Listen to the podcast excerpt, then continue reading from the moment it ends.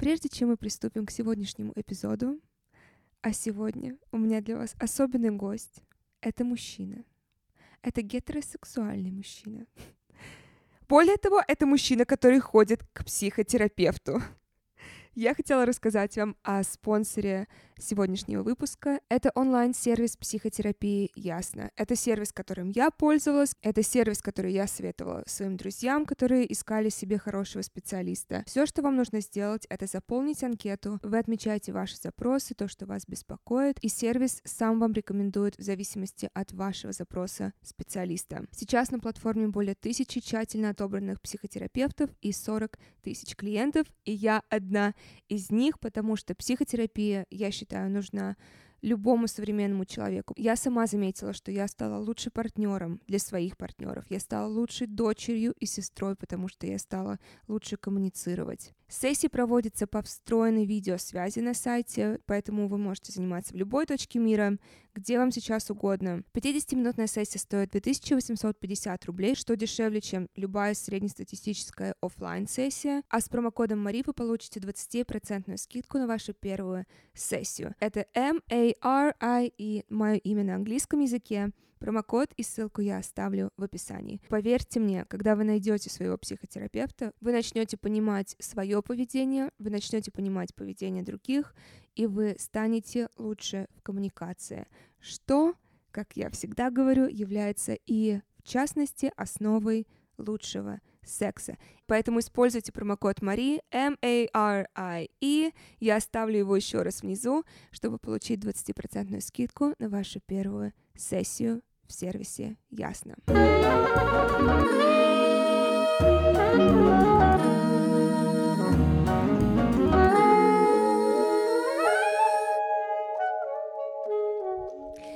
Итак, фух, на самом деле, я хотела сказать, какая была неделя. Неделя была абсолютно рутинная, но неделю назад мне написал один мужчина, и он пригласил меня к себе на подкаст. Мужчину этого зовут Антон Маслов а подкаст его называется «Искусство ошибаться».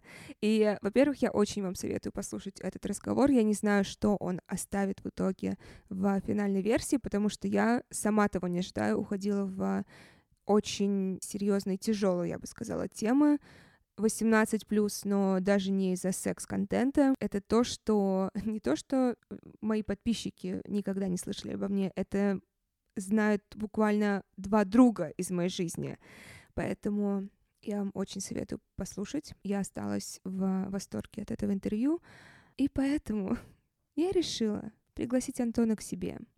Потому что, несмотря на то, что мне кажется, я умею мыслить как мужчина, мне хотелось пригласить мужчину и, знаете, покидать в него стереотипы, с которыми женщинам приходится жить всю их жизнь. Поэтому без лишних слов я представляю вам гостя сегодняшнего эпизода Антон Маслов. Антон, привет, добро пожаловать в «Секс с Мари». Ты первый мужчина в этом подкасте. Мари, привет. Э, позволь мне сначала в такой хорошей телевизионной традиции сказать спасибо, что пригласила меня сюда. Для меня это вполне, опять же, в телевизионной манере большая честь оказаться здесь и оказаться здесь первым. Я говорю, мне очень нужен был гетеросексуальный мужчина, и ты на меня свалился буквально с небес. И ты, я считаю, очень интересный пример, потому что ты, с одной стороны, консервативный, с другой стороны, ты ходишь в терапию, тебе 26 лет.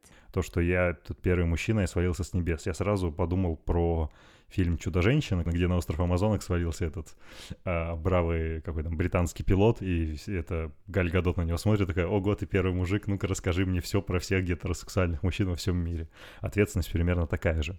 А, что касается меня, я работаю в компании Литрес, наверное, вы многие знаете интернет-магазин книг, я, если конкретно, в том числе и работаю в бизнесе MyBook, который является частью Litres. Но мы не будем слишком сильно про бизнес. Да, у меня есть очень хороший, на мой взгляд, подкаст «Искусство ошибаться», и вы можете услышать Мари там, если не в ближайшее время, то уже, я не знаю, когда это шоу выйдет. И сегодня, сегодня я буду пытаться, просто пытаться держать ответственность за всю когорту белых, цисгендерных, гетеросексуальных мужчин, говорящих на русском языке, которые могут быть интересны Марии. Посмотрим, что из этого выйдет.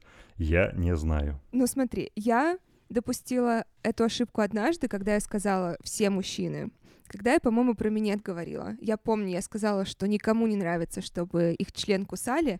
Наверное, в течение 30 минут несколько девушек написало, что а моему парню нравится, а попробуй сделать своему парню так. И вообще не говори все мужчины, все разные. То есть поэтому Ужас. я прекратила... Не, это было классно, я получила очень хорошие советы от своих подписчиц, но я прекратила говорить всем, и поэтому я не хочу вообще, чтобы ты чувствовал ответственность за то, что ты говоришь за всех, но я считаю, что ты хороший представитель такого среднестатистического в прекрасном смысле мужчины. Ну, в хороший каком-то представитель, смысле, да. да. ну слушай, вот по поводу ты сказала про терапию, это, это правда. Мне кажется, здесь я немножко выбиваюсь из выборки. А, да, последние полтора года, уже практически два, я хожу к психологу, и действительно все мои загоны, травмы находятся под еженедельным контролем и стараются не слишком сильно отправлять мою жизнь и жизнь людей вокруг, которые мне дороги или нет. Вот, поэтому это, наверное, немножко будет влиять на результаты, но мы посмотрим. А ты считаешь, что ты стал лучшим партнером после терапии? Это хороший вопрос, и не, я это говорю не для того, чтобы, знаешь, подумать так, как бы красивее солгать.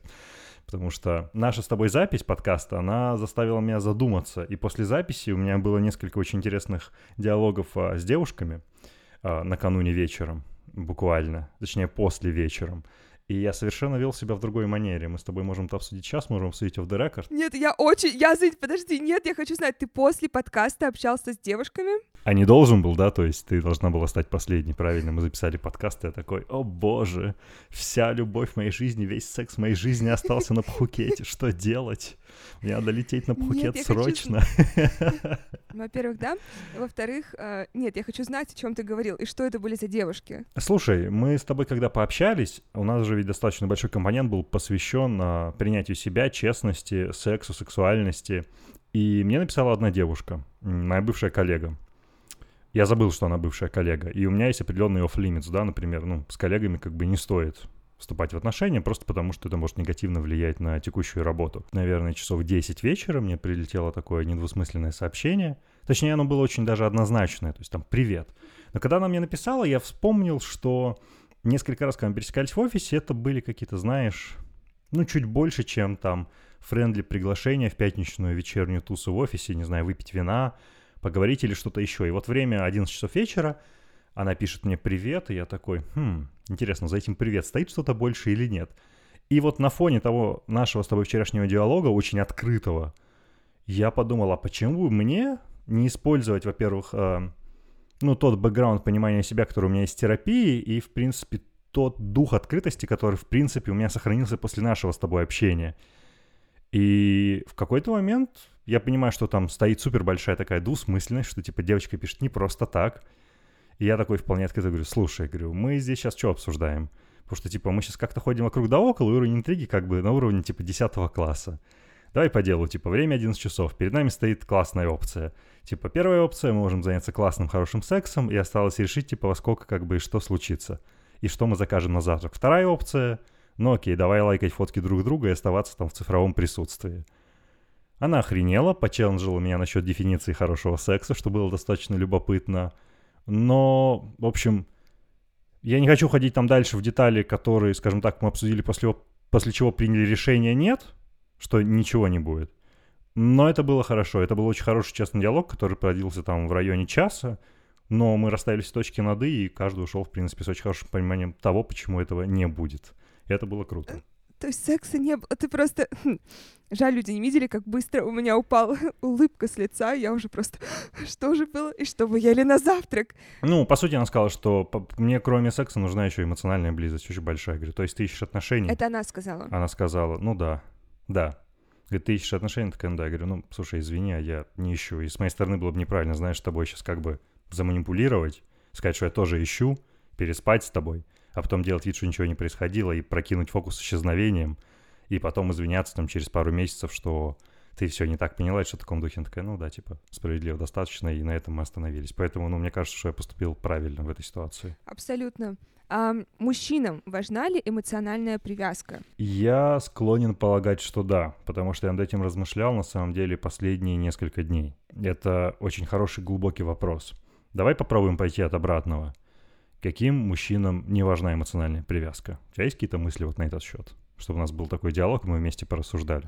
Мне проще про женщин говорить. Просто я, по-моему, сегодня даже с тобой не обсуждала. Я тебе сказала, что лично мне еще года два назад мне было все равно. Мы с тобой знакомы один день или нет. Все было на уровне химии. Сейчас мне важна интеллектуальная стимуляция и какая-то Мгм. эмоциональная не привязка, но именно я бы так и оставила, что интеллектуальная стимуляция, что ты должен быть не тупой, как доска, чтобы я с тобой спала. Иначе мне просто неинтересно. Иначе я просто мокрой не стану. Но это вопрос про другое, Маш. Это вопрос про другое.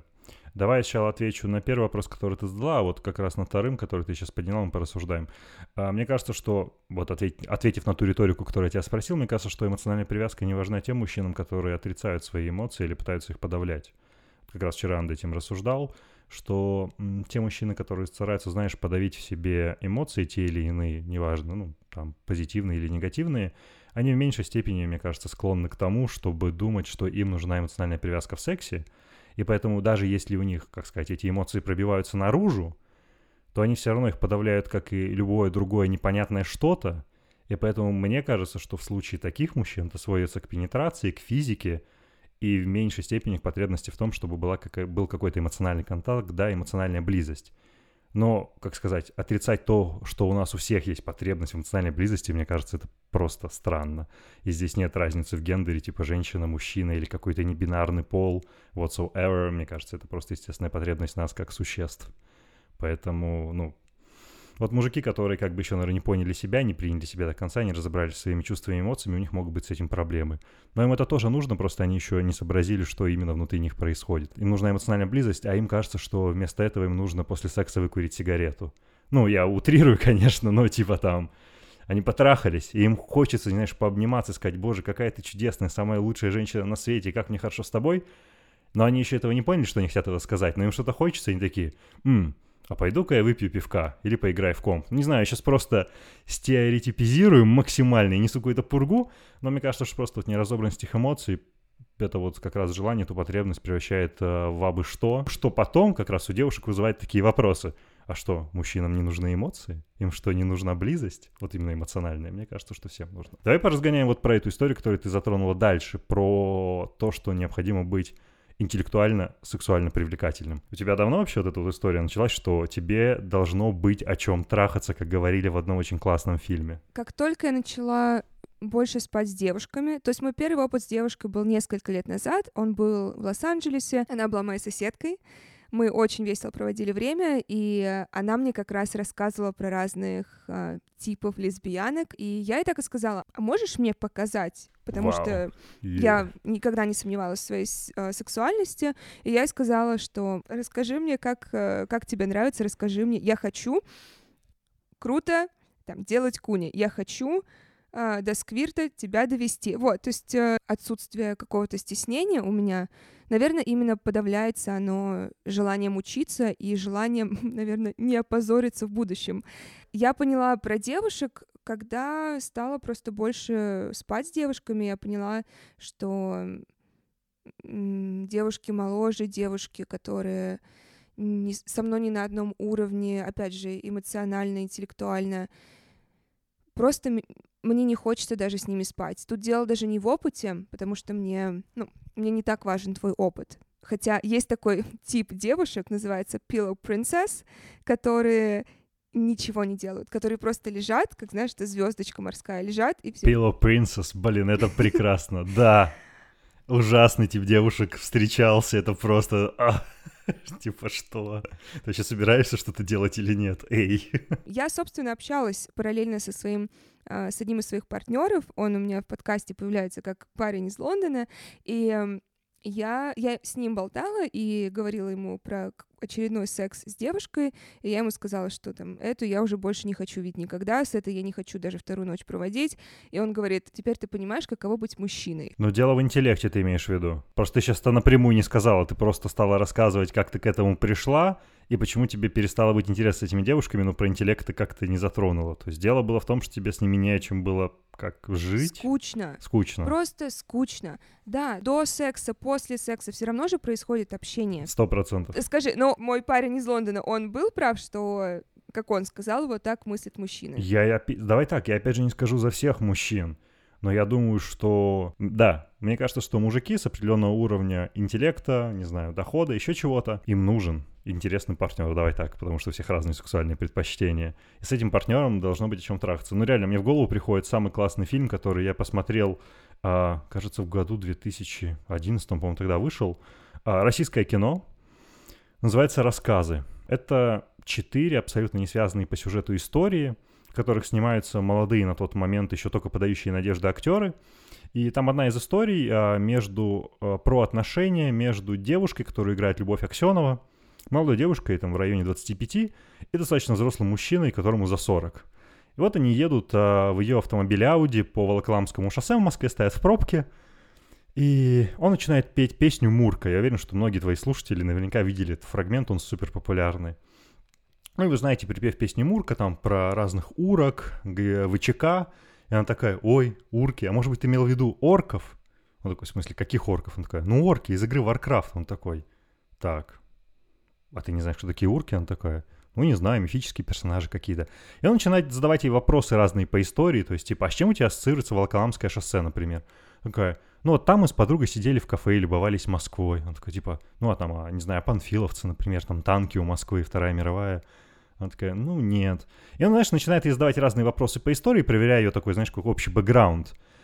И, короче, к моменту, когда они приезжают к ней домой и начинают пытаться заняться сексом, у нее совершенно не стоит, потому что он убеждается в том, что она ни хрена не знает ничего про историю. И в конце, как бы, этой сцены он просто выбегает из квартиры с воплем «Да о чем с тобой трахаться?» И едет, короче, к своей бывшей жене. Приезжает она такая, типа, условно, «Володь, ты чего такой грустный?» Он на нее смотрит такой, слушай, а давай поговорим о Троцком. Она такая, ну если ты хочешь, давай. И они начинают говорить про историю, и начинаются титры.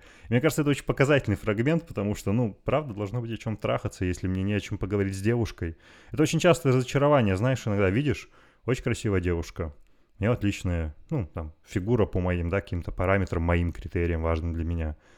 Ну, там, кажется, что она, там, не знаю, смешно шутит, как-то там правильно держит себя, что-то еще начинаешь с ней разговаривать, и как-то так шаг влево, шаг вправо, и, и там как-то пусто, и ты такой уже, блин.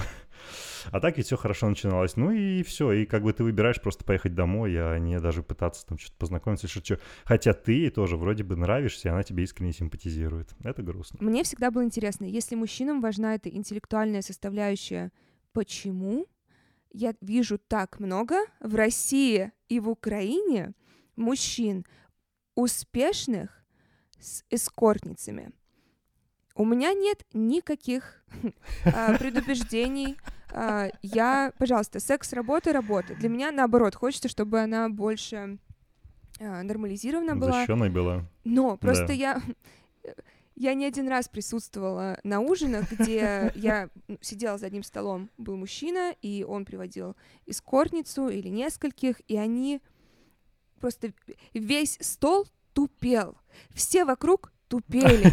Они не могли ничего сказать. Они не могли ни один референс к современной культуре или к прошлым векам понять. И у меня вечный вопрос, почему тогда эскортниц выбирают? По поводу эскортниц, знаешь, я помню, своим психологом разгонял на тему того, что ну, обсуждали мои отношения, там, пробирался через э, сложные дебри, и мне кажется, я понял одну супер парадоксальную вещь. Это просто юмор, может быть. Мне кажется, ты в какой-то момент просто так заебываешься, в общем, разбираться с нормальными девушками и с какими-то с их вопросами в их психологии, что такой думаешь, ой, да ну его нахер, короче. Проще я заплачу, вот будет это красивое тело, и вообще Господь с этим интеллектом, с этим вот о чем трахаться, вот просто красивое тело, оно помалкивает и делает то, что мне нужно. Ну, предположу, что так. Ты произнес одну фразу, что когда ты знакомишься с девушкой, ты сказал, она себя как ты сказал, правильно несет? Держит. Я слово использовал держит. Да, правильно держит. Что это значит? Я просто сразу начну с этого вопроса, потому что он появляется очень часто в моей голове. Мне интересно, как можно большему количеству мужчин задать его. Правда ли, что мужчины, чуть ли не посмотрев на девушку, могут сказать, она жена или она любовница, что вы очень быстро разделяете женщин на две коробки. Точнее, вот либо в одну, либо в другую. Бля, мне иногда кажется, что просто, знаешь, есть вот какая-то школа девочек и школа мальчиков, которые вот отдельные ребята типа меня прогуливают, и вот там вот ну или ты ее тоже прогуливала, но вот там вот какие-то вот такие стереотипы людям в голову вдалбливают, а потом, короче, все остальные, кто прогуливали, страдают, честное слово. А по поводу, ну, давай я дам уточнение по поводу того, что правильно себя держит. Ну, это про уместность, да, то есть тут именно такая категория уместности, то есть как себя девушка, ну, как себя вообще человек ведет уместно ситуации, да, то есть если мы с тобой, предположим, на каком-то не знаю, приеме в посольстве, да, там, black tie, а, дресс-код, мы все очень неприлично одеты, разумеется, там, абсолютно неприемлемо супер громко смеяться, например, да, или материться и отпускать какие-то сальные шутки. Это про уместность. И это касается всего, ну, в том числе тусовок даже с друзьями. Ты же понимаешь, если, ну, как бы в компании определенный вайб, вы как-то привыкли тусоваться, ну, или складывается какая-то определенная атмосфера, есть человек, который ее как-то нарушает, ну, это не всегда прикольно. Понятно, что если он нарушает ее намеренно, или она нарушает ее намеренно, чтобы там, не знаю, привлечь внимание, или что-то сделать, ну, окей, это одно дело. Когда просто вот человек не может вписаться, ну, тут уже вопросики, типа, а что с тобой не так, что ты не можешь вписаться? А что касается стереотипа, вопроса стереотипа, который ты спросила, блин, давайте я приоткрою тайну, друзья. Маша мне закидывала этот вопрос, потому что она сказала, ну, это такое будет на подумать. Я когда его прочитал, думаю, блядь, что это вообще такое? Взглянув на дев... Ты впервые такое слышишь? Ну, не впервые, на самом деле, и такое как бы я слышал. Я от мужчин это слышал, и, честно, я слышал про это разделение, что, ой, да вот это вот шлюха, короче, я с ней никогда не буду встречаться, она чисто там для секса не, а вот с этой, короче, можно мутить, и что, она мне никогда не будет делать минет, и ей же этими губами, типа, моих детей целовать. Ну, такой вот какой-то пиздец, типа, знаешь, там на уровне каких-то дворовых историй всплывал, честное слово. Давай я сейчас скажу за себя. Типа, я, ну, у меня такого зрения Супермена нет. Может быть, я не с той планеты свалился на Землю. Наше Солнце здесь мне не даровало такой взгляд, что я смотрю и такой, ага, это для секса, это для отношений. Ну, то есть, типа, я не Кларк Кент в этой истории. Сто процентов. Но действительно у меня есть а, такие, ну, я не могу их назвать даже товарищами, ну, персонажи, которых я знаю, мужчины, которых я знаю, которые, да, действительно, по каким-то неясным для меня критериям могут разделять, а, кто чисто для секса, а кто для отношений. Для меня это как-то вообще супер непонятная история. Ну, потому что брак и длительные отношения — это же вопрос не только, ну, там, химии, матча, совпадений, же еще вопрос решения.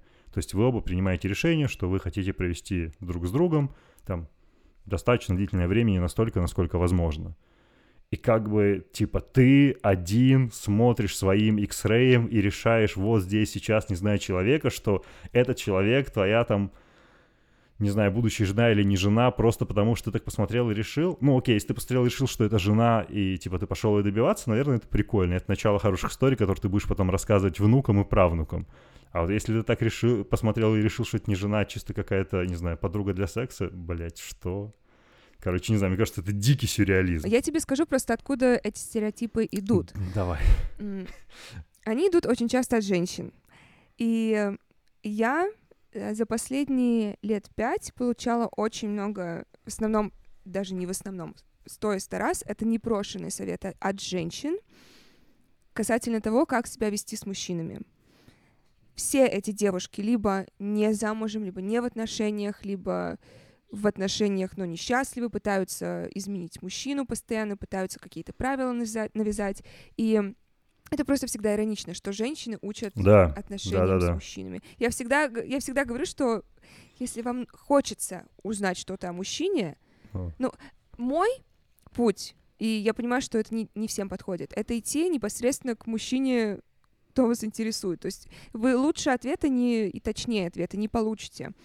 Но я понимаю, что это может быть страшно, если там, вам нужно сначала посоветоваться с кем-то. Если вы хотите с кем-то посоветоваться, идите к другому мужчине. Это будет, опять же, более точный ответ, чем идти к женщине. Сто процентов. Женщина редко знает, как устроен мужской мозг.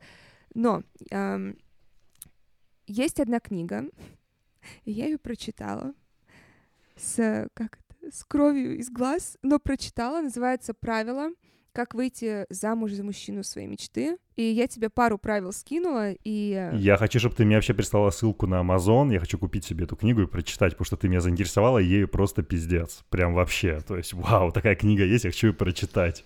Но кровь из глаз, ты предупрежден. Да. Я предупрежден. На свой страх и риск. А, Когда я ее читала, у меня кровь кипела, потому что я понимала, что женщине следует. Эта книга — бестселлер, и миллионы и миллионы женщин купили, прочитали и следуют этой книге. Просто, чтобы ты понимал, там советы типа, если у вас некрасивый нос, сделайте операцию. Если мужчина вас приглашает на свидание в среду, на субботу, ну или на любой другой день после среды, вы не соглашаетесь. Можно не говорить о том, что ни о каком, ни, ни о каком сексе в этой книге речи даже нет, а, до, там, чуть ли не до помолвки. Покетбук просто на каждый день. Кстати, забавный факт, это первая и единственная вещь, которую я купила на Литрес. Я заплатила за это деньги. Бля, Верните мне деньги. Ты можешь мне возврат? друзья. Друзья, короче, в описании к этому подкасту будет промокод на эту книгу. Заходите, покупайте. Окей, давай просто парочку прочитаю. Не смотрите на мужчину пристально и не говорите слишком много. Не звоните ему и редко перезванивайте. Всегда кладите трубку первой. Если мужчина звонит позднее среды, не соглашайтесь на субботнее свидание. Не встречайтесь с мужчиной чаще раза двух в неделю. На первом свидании лишь легкий поцелуй. Мгм. Мы к этому вернемся. Не учите мужчину, что... Вот это мой самый любимый. Не учите мужчину, что ему делать. Книга о том... Книга, которая состоит из «делайте это, не делайте это», будьте женщиной его мечты, при этом мужчина, мужчина нет, мужчину не трогайте, мужчина все знает сам. Ну, Что-то какой-то полусредневековый пиздец. Как это может быть бестселлером? Я понимаю, почему это бестселлер, а, потому что людям проще жить по правилам, людям проще следовать чему-то, а, людям проще на что-то опираться, иметь вот этого учителя, то есть в виде книги. И мы все равно живем в такой системе, что мы должны быть выбранными. Нас выбирают, но не мы выбираем. И вся книга, как я вижу, на этом и стоит, что жди смирно, ходи плавненько, будь женственной кошечкой и жди, пока тебя выберут. Там даже постоянно пишется про то, что твой принц придет. Вот это мышление, что принц тебя спасет от твоей жизни, заберет э, из замка или заберет из твоей семьи, и э, тебе просто нужно следовать этим правилам. Как ты относишься к тому, что девушка подходит первая? Или первая пишет тебе? Так, а, ну, давай, абсолю- абсолютно нормально. То есть я даже немного растерялся с этого вопроса, абсолютно нормально. Я рада, что ты растерялся, потому что это абсурд. Если тебе кто-то симпатичен, почему бы не написать? Это же ведь, как это модно говорить, it's a two-way street. Ну, это улица с двусторонним движением. Ну, то есть сделай шаг навстречу, там я или любой другой человек сделает шаг тебе навстречу. Это не обязательно же про романтику, секс, что-то еще, это про дружбу в том числе, ну, как, если ты хочешь общаться и дружить с человеком, это же не так, что ты его схватил, теперь ты в моей жизни, ты никуда отсюда не уйдешь. Нет, ты делаешь шаг навстречу, делаешь шаг навстречу тебе, и так это складывается. Давай к более тяжелой артиллерии. Давай, вот. Секс на первом свидании. И это возвращает... Вот это, кстати, про то, что У разделяют... тебя супер популярный подкаст про это есть. Вот разделение... эм, разделение девушки на жену и любовницу. И- Просто очень часто, опять же, девушки говорят, что никогда не спи с ним на первом свидании, иначе все, он, э, ты больше его никогда не увидишь, он сразу потеряет интерес. Правда ли это? Я просто, знаешь, я, я говорю и сама закатываю глаза, потому что у меня не было ни... я у меня просто не было ни одного раза, чтобы я, когда я переспала с мужчиной, и мы больше не виделись, или они не хотели отношений. Все то же самое. Давай просто попробуем подойти к этому чуть так по-философски. Почему мужчины теряют интерес в тех девушках? Ну, давай, не в тех девушках, а вот в тех ситуациях, когда секс происходит на первом свидании. Это же ведь, наверное, вопрос неких ожиданий. То есть должно быть этим мужчинам ну, я не знаю, предположу, это какая-то супер галимая история, но там в целом все, чего им хотелось, это там секс, например, на первом свидании, например. Ну или просто секса. То есть неважно, когда он произошел, ну там через два или через три свидания, они бы все равно потом исчезли. Или, может быть, он не произошел через два или через три, они бы исчезли, понимаешь? Мне кажется, это вопрос, ну, именно ожиданий, целей. То есть, если цель была, чтобы с этим человеком двигаться куда-то дальше, больше, к чему-то общему, то, ну, случился секс на первом свидании, супер, ну, что, круто. То есть, грубо говоря, ты- вы изначально были уже обречены, грубо говоря, что если вам попался такой парень, которому только секс и нужен был, было это первое свидание, шестое, десятое, вот если он хотел только секса, он исчезнет. Был... Ну да, это, да, мне кажется, это вопрос того, насколько этот чувак такой, знаешь, как хит, хит, хитро сделанный вуманайзер, да, то есть сколько он сможет протянуть, просто если он поймет, что там совсем рога и, ну, условно, рога, если там совершенно ничего не получится, и придется там встречаться и что-то еще, мне кажется, он сам по себе отпадет. Ну, знаешь, здесь же еще вопрос в том, что восприятие секса совершенно разное, да, и мужчин, и у женщин. Потому что, вот как мы в самом начале сказали, секс же это не про пенетрацию, как ты много раз говорила, это в своих подкастах. Это же ведь тоже это про эмоциональную близость, это про уязвимость, это про открытость, это про столько психологических вещей, которые вообще мы все супер не принимаем во внимание, когда к этому подходим. А потом они все начинают нас расцветать, и мы такие, боже мой, почему я так нервничаю, почему я себя ненавижу, почему я ненавижу его, ее, или там, наоборот, почему я безумно влюбилась. Ну, то есть столько факторов входит, и мне кажется, сам факт того, когда это происходит, имеет супер маленькое значение в сравнении с тем, что происходит за этим в головах у этих людей и в тех ожиданиях, которые вокруг этого стоят. Вот я бы, наверное, вот в этой плоскости бы старался думать. Я, ну и да, наверное, насколько повезло, не повезло, типа, с мужичком.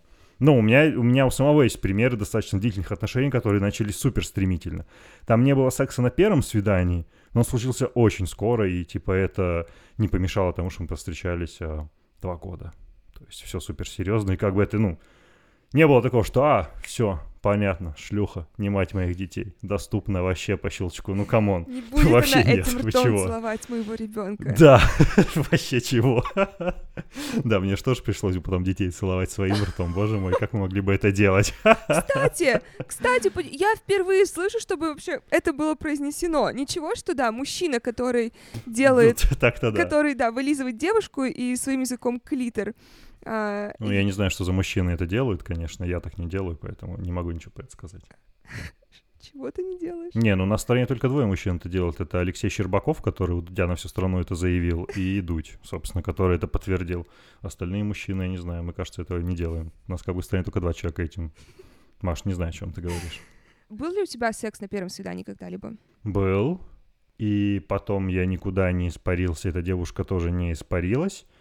Мы даже какое-то время встречались, не слишком длительно, мне кажется, ну, в районе полугода. Ну, в общем, ничего не поменяло. Даже, даже более того, знаешь, я вот в то время, когда э, у меня это впервые произошло, я был настолько наивен, что когда условно, вот знаешь, на примере, когда мне девушка, я девушке говорю, например, там, приезжай, посмотрим кино, я реально имел в виду, приезжай, блин, посмотрим кино. Нет, безусловно, я держал где-то там на третьем-четвертом уровне подсознания, что, конечно, еще было бы неплохо заняться сексом, но в целом... Ну, кино... Но я уже подготовил три вкуса попкорна. Вот, но, короче, это никак не влияло отношениям, было это и, слушай, абсолютно ок. А забавный факт, у меня никогда не было секса на первом свидании, когда я встречался с девушками, с которыми знакомился в дейтинг-приложениях типа Тиндера. Возможно, у меня просто, знаешь, нет определенных навыков, или я не обладаю, знаешь, тем самым плейбуком для того, чтобы как-то правильно снимать, там, подкатывать свои шарики. Но, блин, это реально странно, потому что во всех остальных случаях, когда я знакомился, не знаю, на улице, не знаю, в каких-то местах, все было всегда ок. Но вот конкретно в этих самых дейт-приложениях, где все стебутся про то, что not one night stands, one night stands. У меня никогда этого вашего one fucking night stand не было. Это забавно. Мне кажется, уже нет такой стигмы вокруг дейтинг-приложений, потому что раньше я часто слышала от девушек в основном, что нет, я старая душа, я хочу олдскульно знакомиться. Просто дейтинг-приложение — это продукт, который был сделан под запрос современного общества, потому что нас очень много, у нас есть интернет, и дейтинг-приложения дают вам возможность знакомиться с людьми, ну, не только в радиусе вашего города, что, кстати, и раньше тоже было не так доступно. Раньше люди, мне кажется, в радиусе 5 километров в основном знакомились. Ну, говорим там, не знаю, про, возможно, 60-е, 70-е годы. Наши родители, знаком... они все были соседями.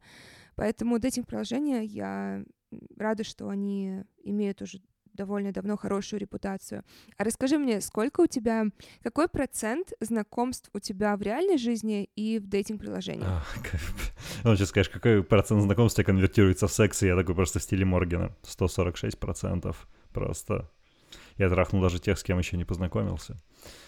А, сам сказал, сам посмеялся. Просто можно писать книгу. История моей жизни. Это, знаешь, книга про победы, типа, я трахнул даже тех, с кем еще не знаком. А, слушай, я думаю, что там, ну, реально соотношение где-то 80 к 20, то есть 80% знакомств — это реальная жизнь, то есть какие-то вечеринки, тусовки, ну, да, большое количество знакомств происходит именно в реале, так называемом, в реальной жизни.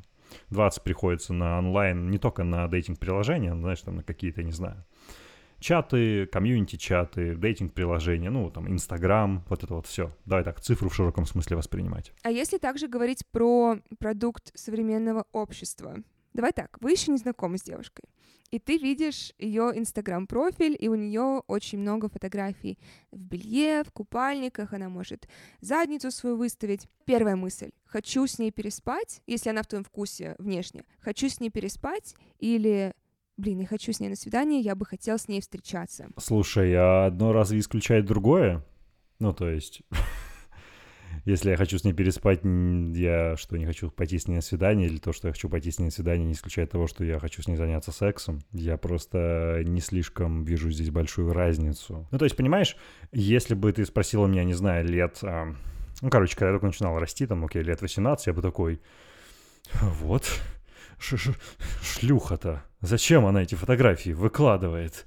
Это же ведь Инстаграм, надо вести себя правильно. Ну, а сейчас как-то... Ну, просто, понимаешь, меня очень сильно изменили там одни из моих достаточно длительных отношений. У меня была очень красивая девушка с очень хорошим телом, которая, которой нравилось этим делиться.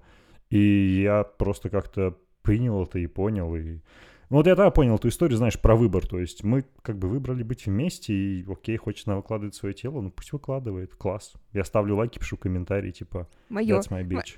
Ну, прости, девушки. Ну да, ну понимаешь, в этом есть такое очень эгоистичное, что типа, это мое, и как бы ты свою самооценку этим радуешь.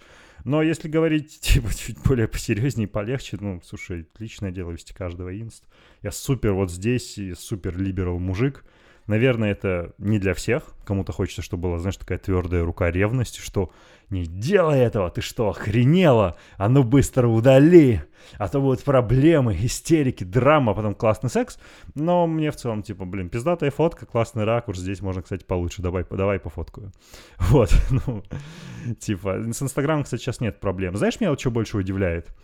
А, меня удивляет, знаешь, некоторая вот коллизия, если мы говорим про Инстаграм. То есть, предположим, я захожу в профиль девушки и вижу там много, ну, фотографий, да, в купальнике, не знаю, с фитнеса, которые там явно подчеркивают ее грудь, не знаю, ее попу, ноги, whatsoever. И при этом, не знаю, там каждый текст поста заявляет о том, что она верит в непорочное зачатие, и там вообще святее Девы Марии — и типа там, не знаю, мужской пенис в руках, она там будет держать только своего единственного мужа, который спустится, не знаю, с Марса, и он будет сыном Божьим. Ну, что-то в таком духе, понимаешь? Это как в Тиндере девочки, которые там постят грудь, вот прям 6 шотов подряд, одна грудь, и написано «No one night stand». Блять, зачем ты грудь-то постишь до 6 раз подряд? Ну, то есть, типа, раз no white night stand, ну, ты как бы позиционируй себя по-другому. Типа, я просто логику не понимаю, меня начинает немножко бомбить. В остальном все ок. OnlyFans. Если у девушки есть OnlyFans. Для тебя это проблема? Давай немножко с OnlyFans разберемся и проведи мне небольшой экскурс по теории. То есть, естественно, я знаю, что это за продукт, а, я знаю, что это за сервис, и я даже очень хорошо знаю, что там за бизнес-модели, я примерно там, окей, понимаю, что там за акционеры, но я не так хорошо знаком с контентом. То есть, у меня почему-то ассоциация, что OnlyFans на самом деле там до поры до времени пользовались а, ребята из порноиндустрии. Хотя сейчас я знаю, что и многие артисты, и креаторы этим тоже активно пользуются. Знаю, что у тебя есть OnlyFans, например. Что там вообще в плане контента происходит? Так и есть. Э, OnlyFans был создан специально для секс-работников, потому что очень маленький процент порноактрис, порноактеров зарабатывают хорошие деньги. Очень маленький процент. Поэтому для них был создан OnlyFans, чтобы ты получал быстрые деньги за свой контент, чтобы у тебя не было... OnlyFans, разумеется, uh-huh. тоже посредник, они получают 20% с твоего дохода, но это намного больше, чем ты бы там с Pornhub, допустим, заработал. Поэтому да, это было создано для okay. э, секс-работников, но люди просто все, особенно в пандемию, в карантин, стали больше созда- создавать аккаунты, выставлять, э, кто не знаю, исключительно свои ноги, кто просто фотографии в белье, кто нюдзе. То есть э, градация там абсолютно разная. То есть я выставляю фотографии... Для меня был, знаешь, финальный финальной точкой, что я выставляла все в Инстаграме, просто закрывала грудь, э, мазки делала на груди, и у меня все равно блокировали эти фотографии, удаляли, я в теневом бане, я оттуда не выходила, и я решила, да пошло оно все к черту, я просто не буду выставлять эти фотографии в Инстаграме, я просто все это, все эти фотосессии буду выставлять в OnlyFans. То есть у меня есть тоже свои ограничения, у каждого есть свои ограничения, но я знаю лично девушек, которые только в белье выставляют, то есть ты их сосков никогда не увидишь, я уже не говорю о других э, частях тела, поэтому у всех свое, есть и модели там, и певцы. Я рада, что больше людей из мейнстрима приходят туда, чтобы как раз помочь секс-работникам, чтобы нормализировать эту площадку. Я очень рада этому. И поэтому я рада даже своему присутствию, что даже несмотря на то, что я там не снимаю ни порно, ни... Э, вы никогда не увидите там э, ничего э, ниже пояса обнаженного, я рада присутствовать на этой площадке, потому что это тоже добавляет норму в ее существование. Поэтому, да, начиналось для порно индустрии. Сейчас там абсолютно все, и все и певцы там тоже есть, и просто это эксклюзивный контент. Но, разуме... Но, разумеется, мой вопрос, если у твоей девушки она туда выставляет более откровенные фотографии. Возможно, даже не обнажают грудь. Мне было бы тяжело с этим, и, скорее всего, да, я бы сказал, что, типа, нет, давай, эта история не летит.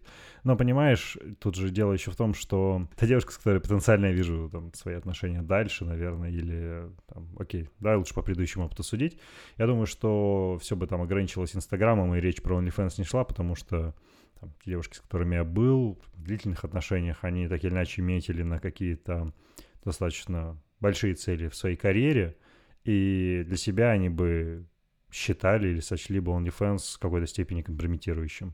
Ну, в той сфере, в которой они преследовали свои амбиции, поэтому они бы не стали, они не стали этого тогда делать.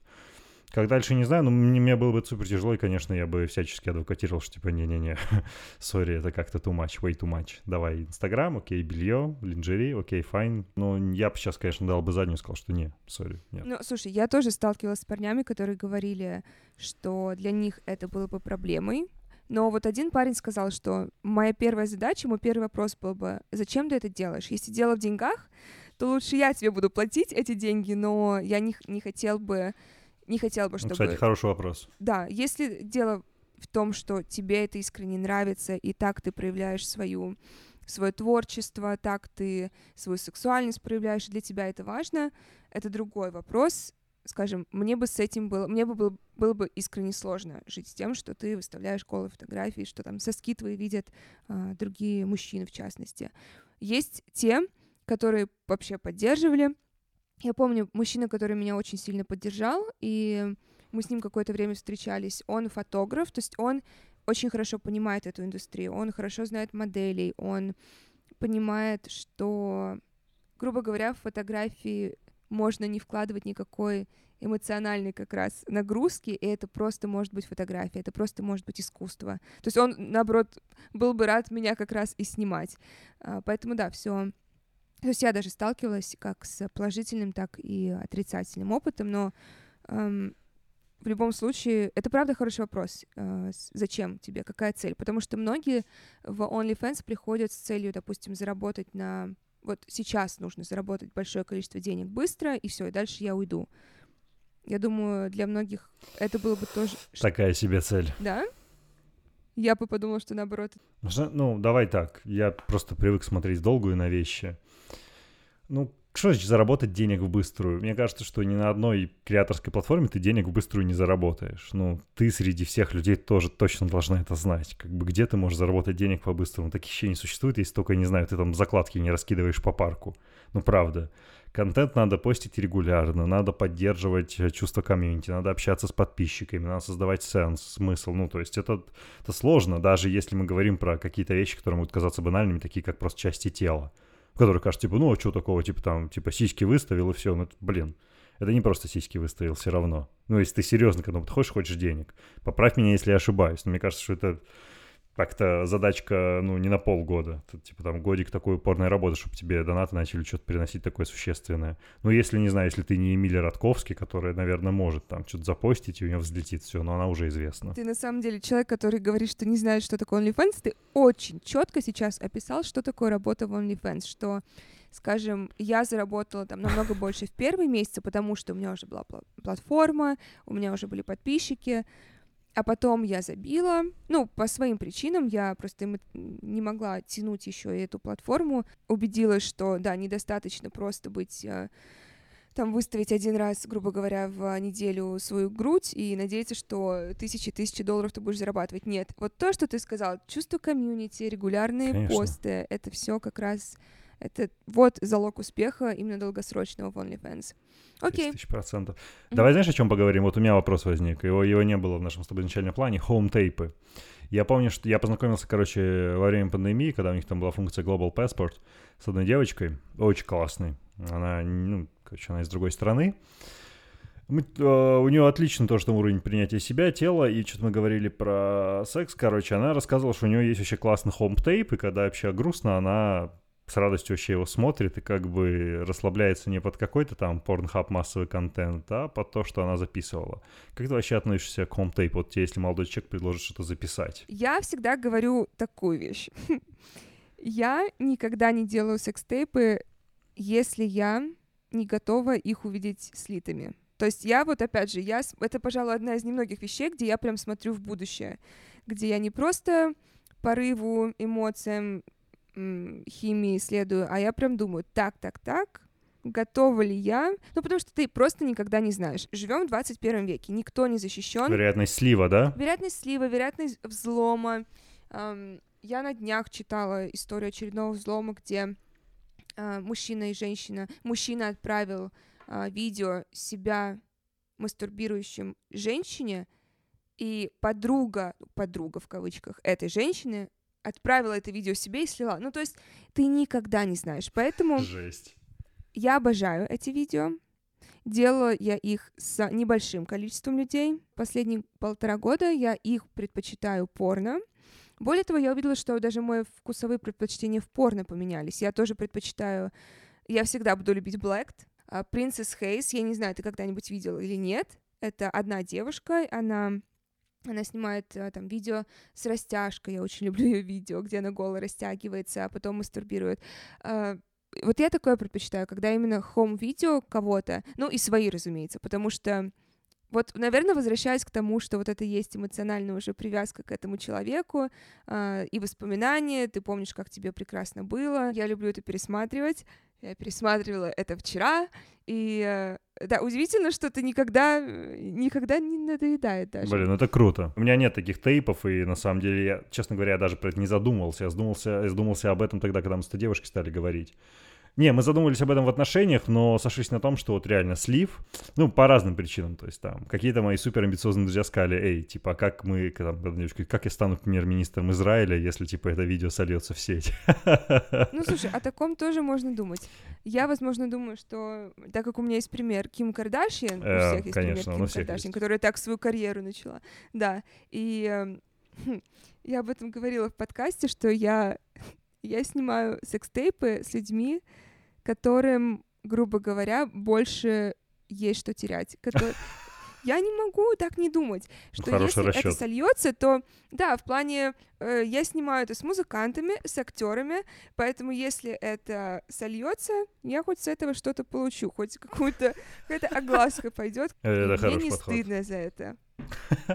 Кстати, я тебя хотела об этом спросить, Давай. но все забывала весь подкаст. Если ты хочешь, конечно, рассказать, когда Давай. ты лишился девственности. У меня этот вопрос был для тебя одним из нарративов в искусстве ошибаться, каким бы это ни было странным, но я хотел его там немножко по-другому разогнать и просто говорить про первый сексуальный опыт, и потом я подумал, блин, интересно, а стоило бы мне про это рассказать? Потом думаю, ну, блядь, у меня, конечно, аудитория вообще про это не готова слушать. Вот, и мы эту... Ну, я тебе рассказала, да, ну, на твоем подкасте. Ну, ты это коснулось, типа так, знаешь, вскользь, если это слово здесь уместно. Вот, и мы не стали на этом заострять внимание. Давай, когда это было? Какой возраст? Мне было 13. Надо скринить твое лицо. Окей, теперь, мне, знаешь, мне теперь и страшно, и, и очень интересно. Я никогда не слышала такого раннего возраста. Да не, ну смотри, тут, блин, просто не ставьте подкаст моей маме. Короче, ну, я был в отношениях. Э, 13 с девочкой. лет! Ну, ей было 14, она была на год меня постарше. Но мы уже долго встречались. 13-14 лет, люди не умеют ни о чем говорить. Но кажется, что все как понимают, к чему дело идет. Типа, мы уже там целуемся, мы изучили там тела друг друга, тыры-пыры. Я приехал к ней домой, э, ну, там, какое-то кино посмотрели, что-то еще начали целоваться, разделись, и поскольку мы, ну, совершенно ничего не понимали, толком ничего и, ну, как сказать, не получилось персе, то есть как бы какие-то... Ну, я... В общем, короче, были какие-то попытки, да, но все это кончилось тем, что я жутко разнервничал из-за того, что я не знал, что совершенно делать. А, соответственно, ну, вся кровь ушла к ногам, потому что режим рептилии, hit and run, бей, беги. И, типа, секса-секса не случилось, но как, типа, секс в широком определении, он как бы случился, потому что до этого такой, типа, интимной близости у меня с девушкой не было. Если считать прям такой секс прям с пенетрацией-пенетрацией, то он случился через, ну, чуточку попозже, но примерно в то же время, когда я уже чуть поменьше нервничал, вот. А это был Всё. ее первый секс тоже? Да, ужасно все это. Terrible. Terrible. Для нее... А вы еще общались? Кстати, это интересно, каково это для нее было потом. Общались, да мы еще встречались достаточно долгое количество, длительное количество времени. Ну, мы в отношениях остались, конечно. Постречались до 17. Ну, то есть еще сколько, 4 года встречались. Знаешь, сейчас, оглядываясь назад, конечно, я бы не стал это повторять. Знаешь, есть такие матчи, которые я бы сделал тысячу раз снова. Блин, я бы... Я бы дважды, я бы один раз-то снова не делал. Я бы лучше спокойно все это обождал, стал чуть повзрослее, поосознаннее, и вот, знаешь, я не из тех людей, которые говорят, там никакого секса до брака, но, типа, я вообще бы не умер, если бы там спокойно это произошло, не знаю, в 16, 17, 17, 19. Может быть, даже с девушкой, которая была бы опытнее меня на самом деле, чтобы, ну, как-то все оно было чуть поорганичнее, назовем это так. А ты помнишь первый хороший свой секс? Да. Вот такой, знаешь, качественный секс, где была коммуникация, где ты понимал, что происходит. Я даже добавлю вот что, где она кончила. Да, помню. Вот Помню. буквально две недели назад. Нет, Да, вчера был. как раз после подкаста. Наконец-то, ачивка. Послушал все эпизоды, дал послушать ей, и мы кончили под твой подкаст. Ты помнишь возраст? Чуть больше 20, когда я уже там нау- научился издавать какие-то звуки и уже не притворяться, что я просто там какое-то тело с пенисом. Это очень интересно, потому что это, смотри, 7 лет спустя, да, 7 лет спустя твоего первого опыта. Ну, это абсолютно ужасный опыт. Я просто сейчас, как сейчас вспоминаю, ну, вы, ни, вы нифига не знаете, что делать оба. Вы находитесь в полной неловкости. Ты просто своим лазерным взглядом прожигаешь потолок. Она неуверенно держит тебя за твое мужское начало. Она не понимает, что происходит. Ты не понимаешь, что происходит. И вот в этой вот неловкости, которая может в сумме длилась минут пять, тебе кажется, что она длится вечность, и вы просто погибаете. Мне кажется, в этот момент у тебя зарождается столько комплексов, которые потом ты там можешь годами себе психотерапию оплачивать. Мне кажется, это то, что происходит. Но это шутка. Хотя, вот вопрос, сколько здесь шутки, сколько правды. Но, блин, да, первый опыт, конечно, это не самое хорошее зрелище. Если бы сейчас ту м- барышню спросить, я думаю, она ответила ровно то же самое. А если вернуться к ошибкам, и я бы хотела на этом как раз э, дать какую-то полезную информацию своим девочкам, а, какие Давай. основные ошибки ты видишь в сексе, которые совершают девушки? Я сейчас... Я должен это проговорить, что я не пытаюсь сейчас понравиться, знаешь, женской или девичьей аудитории. Мне кажется, первое и самое главное, я просто чувствовал это и находился в таких ситуациях, когда м, как будто бы больше под давлением мужчины, девушка, девочка, женщина, она еще морально и ментально не готова, может быть, к первому сексу, там, с пенетрацией, и она все равно соглашается, на это зачем-то идет. Ну и знаешь, как будто пересиливает, переступает через себя. Мне кажется, что все-таки, ну, здесь надо слушать себя, свой организм, свое тело. И то же самое касается мужчин. Нет никакой такой, знаешь, маскулинности персе, которая обязывает вас трахать все, что движется, и делать ваш член, не знаю, крепким, как, не знаю, когти росомахи из адамантия в 12, 13, 14, 15, 16 лет. И никто не будет называть вас 40-летним девственником. Ну, типа, слушайте свое тело и делайте то, что вам хорошо, так, как вам хорошо. Ну, серьезно. И Моргенштерн, который там трахнул даже тех, с кем еще не познакомился, совершенно не путеводитель в мире секса. Наверное, такое обращение к обеим сторонам этого острова. Не читайте форумов женских, честное слово. Там же столько ебаторий пишут, что просто с ума сойти, потому что я как мужик читал все форумы. И я как сейчас, вот ты мне в моем подкасте такие какие-то метафоры называла. Я вот не вспомню свои метафоры, которые читал, но я тоже читал женские форумы. Просто не ходите в интернет, чтобы узнать что-то про первый секс. Я не знаю, сходите там к гинекологу, спросите маму, спросите, не знаю, папу, зависит от вашего пола, от ваших доверительных отношений, спросите сестру, кого угодно, не знаю, старшую подругу, которая... Ну, короче, никаких женских форумов ради всего святого. Это вот как идти, гуглить симптомы своей болезни в интернет. Вы гарантированно умрете. Я сегодня покашлю два раза, что это значит, у вас рак горла, вы умрете послезавтра. Это то же самое. Просто не надо идти в интернет за этими советами. Это первое. Второе, ну, конечно, здоровье. Ну, то есть а, предохраняться. Ну, не подходите к этому процессу слишком технично. Знаешь, у меня, скажем так, были какие-то истории моих друзей, назовем это так, где они оказывались в ситуациях, когда это воспринималось слишком технически, понимаешь, то есть литерали. Сделай шаг один, шаг два, шаг три, шаг четыре, профит, типа, вы дефлорированы, поздравляем, типа, обмойте это шампанским. И разговаривайте. А, во, мужчины, вот тоже, какие ошибки могут в первом сексе. Блин, не покупайте Виагру, короче. Ты пробовал? Блин, кстати, ты... Да, ты, у, тебя, у тебя были какие-нибудь партнеры, которые пробовали Виагру, этот силиндофил, это дурацкое вещество? Насколько я знаю, нет. Насколько ты знаешь. Да, я пробовал, приколи, короче, это было... Сколько мне лет было?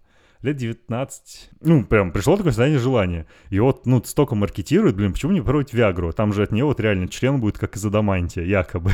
Короче, купил эту таблетку, там же есть разный граммаж, все такое. Естественно, надо советоваться с врачом. Ну, естественно, никому врачу ты не идешь, что OTC-препарат его продают просто так. Я пришел в аптеку, он стоит что-то в районе тысячи рублей. Там есть, по-моему, три дозировки, 25, 50, 75 и, да, я такой думаю, ну 25 мало, думаю, ну полтос норм. как я это оценивал, одному богу известно. А, купил полтос. А, во-первых, сложный момент, когда тебе надо эту таблетку выпить. Ну, то есть вот как ты объяснишь своему партнеру, что ты собираешься пойти выпить таблетку Виагры? это, кстати, вот большой урок корпорации Pfizer. Если вы сделаете это не таблеткой каким-нибудь, я не знаю, там, леденцом, жвачкой, это будет гораздо комфортнее, потому что ты ее съел как бы и пошел. А вот то, что надо запить, вот вы целуетесь такой, извини, мне надо пойти выпить таблетку, потому что через 40 минут, наверное, нам надо будет трахаться. Что? Короче, в общем, все, что я получил, супер повышенное давление, у меня, без, у меня был заложен нос, у меня дико болела башка, ну, нос был заложен, потому что сосуды расширяются так, что ты дышать не можешь. У тебя, блин, на глаза давит так, что тебе хочется просто глаза выплюнуть, вот выстрелить ими. И меня дико болела башка. Э, секса не было теми, потому что ну, мне так плохо стало. Я говорю, слушай, сори, говорю, мне кажется, у меня давление, я просто я не могу. Он такая, что случилось? Я говорю, ты сейчас будешь, говорю, ржать? Говорю, ну, короче, я выпил таблетку Виагры, и мне плохо. Она такая, блядь, что? Член при этом стоит, но тебе плохо. Да, слушай, а там забавно было. То есть сначала мне стало плохо, ну, вот в плане именно давления. То есть у меня башка прям, знаешь, вздулась. То есть очень, ну, давление реально повысилось. Давление повышается очень сильно. Ну, это понятно. Кровь же должна идти. Потом у меня, естественно, стал член, но у меня уже потом совсем не до секса было, потому что, блин, чувствовал себя просто как говно, а член действительно стоял. То есть это лучше действительно с врачом как-то согласовывать, правильно настраивать и использовать действительно, ну, тогда, когда это необходимо, а не просто по приколу. И все эти анекдоты, когда вам говорят, что там выпей, не знаю, там подсыпь Виагру с пургеном и устрой кому-нибудь там плохие вечера. Ну, не надо, в общем. Так, это была четвертая ошибка. Вот эти все афродизиаки, пургены, виагры. О, пурген, простите, слабительный ошибся. Виагры и афродизиаки — это все ерунда собачья. Мне э, стало интересно, важно ли тебе Просто это тоже можно, грубо говоря, сказать, что ошибка, что девушки настолько заморачиваются на тему того, какие они по вкусу, по запаху и по внешнему виду, то есть как выглядит их э, вагина, как выглядят их половые губы, что они из-за этого, они слишком в своей голове, они не могут расслабиться. Можешь ты сказать, важна ли мужчинам внешность влагалища, принюхиваетесь, э, смакуете ли вы, когда вы внизу? Расскажи, пожалуйста. Так, подожди, принюхиваемся к чему? Это к Алексею Щербакову вопросы все. Я, у меня, да, у нас Дуть и Щербаков, вот когда они к тебе придут оба, тогда их спросишь. Нет, смотри, ну, в целом по поводу запахов, я думаю, что если вы дошли до первого секса, то с точки зрения запахов уже, у вас уже есть матч, ну, сто процентов, давай так. Мне кажется, что люди к этому, ну, к сексу не доходят, если у них запаха, матча по запахам нет. По поводу внешнего вида. Вот, слушайте, дорогие барышни, А, поскольку, как правило, ну, не знаю, как вы, но мне кажется, что если мы говорим про первый секс, то, скорее всего, вряд ли там принятие тела настолько высокое, что это все будет происходить при включенном ярком люминесцентном свете, что можно будет все рассмотреть. Естественно, это будет происходить, ну, плюс-минус там в приглушенном свете или в темноте. В темноте плюс-минус не будет видно ни хрена. Вряд ли мужчина сможет э, что-то там рассмотреть, понять или увидеть, не знаю, все преимущества или недостатки, которые вы себе в голове намыдумали относительно того, насколько прекрасны или ужасны ваши половые губы. Ну, правда, это, мне кажется, ну, немножко переоцененный фактор. Я не хочу никого сейчас оскорбить, но, в общем, это не слишком заметно и не слишком важно. Если говорить про мой субъективный опыт, я не помню, чтобы я придавал этому слишком большое значение когда-либо и придавал вообще. Но э, я должен дать должность, что один из моих партнеров, партнерок, партнерш, честно мне сказал, что она очень сильно из этого комплексовала. Сейчас как-то технически, скажем так, на основании нашего опыта и проведения ревью мы пришли к выводу, что все отлично, и я думаю, что от одной психологической проблемы я ее избавил в этом смысле. То есть ты ее убедил в том, что все прекрасно? Да, абсолютно. Я сказал, вообще все супер, ты что?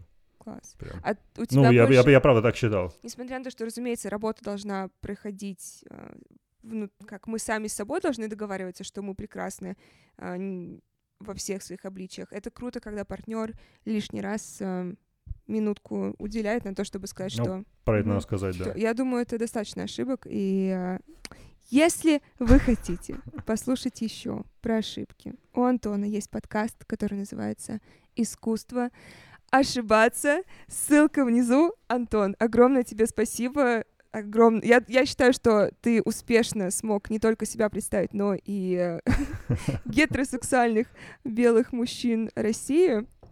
Хоть ты не входишь в число, кто делает куни, все в порядке. Их всего два, как мы выяснили.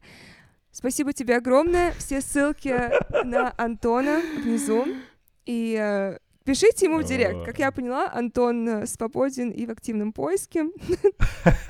И Антон один из тех редких мужчин, кто ходит в психотерапию. Поэтому дерзайте, дамы. Да, Мне же надо что-то обсуждать с психологом, в конце концов, да, after all. Да, добавляйте ему материал шуток, да, для Маш. психотерапии. Огромное спасибо, слушай, а вот эти два дня супер э, плотного общения с тобой в каком-то смысле неплохо так расширили мои границы, вообще мое такое окно Авертона в диалоге с э, противоположным полом относительно секса. Я действительно испытываю благодарность, хочу тебе сказать спасибо за это. И это весь эпизод на сегодня. Я очень благодарна Антону за то, что он пришел на подкаст. Я знаю, что, несмотря на то, что сейчас людям проще говорить о сексе, все равно о сексе не просто говорить девушке, которую ты знаешь пару дней, и тем более на многотысячную аудиторию, тем более опыты, которые, возможно, ты раньше обсуждал максимум с одним или с двумя друзьями, но я очень ценю смелость и открытость Антона за то, что он увидел во мне и в вас, в моей аудитории, вот это безопасное пространство, чтобы поделиться своим опытом. Если я смогу решить технический вопрос, на следующей неделе вас ждет, пожалуй, самый особенный гость, чье мнение мои зрители и слушатели хотели увидеть как только они впервые увидели мои откровенные фотографии, как только они услышали, что я говорю про секс. Поэтому я пошла решать эти технические вопросы. Все ссылки вы найдете в описании к этому эпизоду, и мы увидимся с вами в следующий понедельник.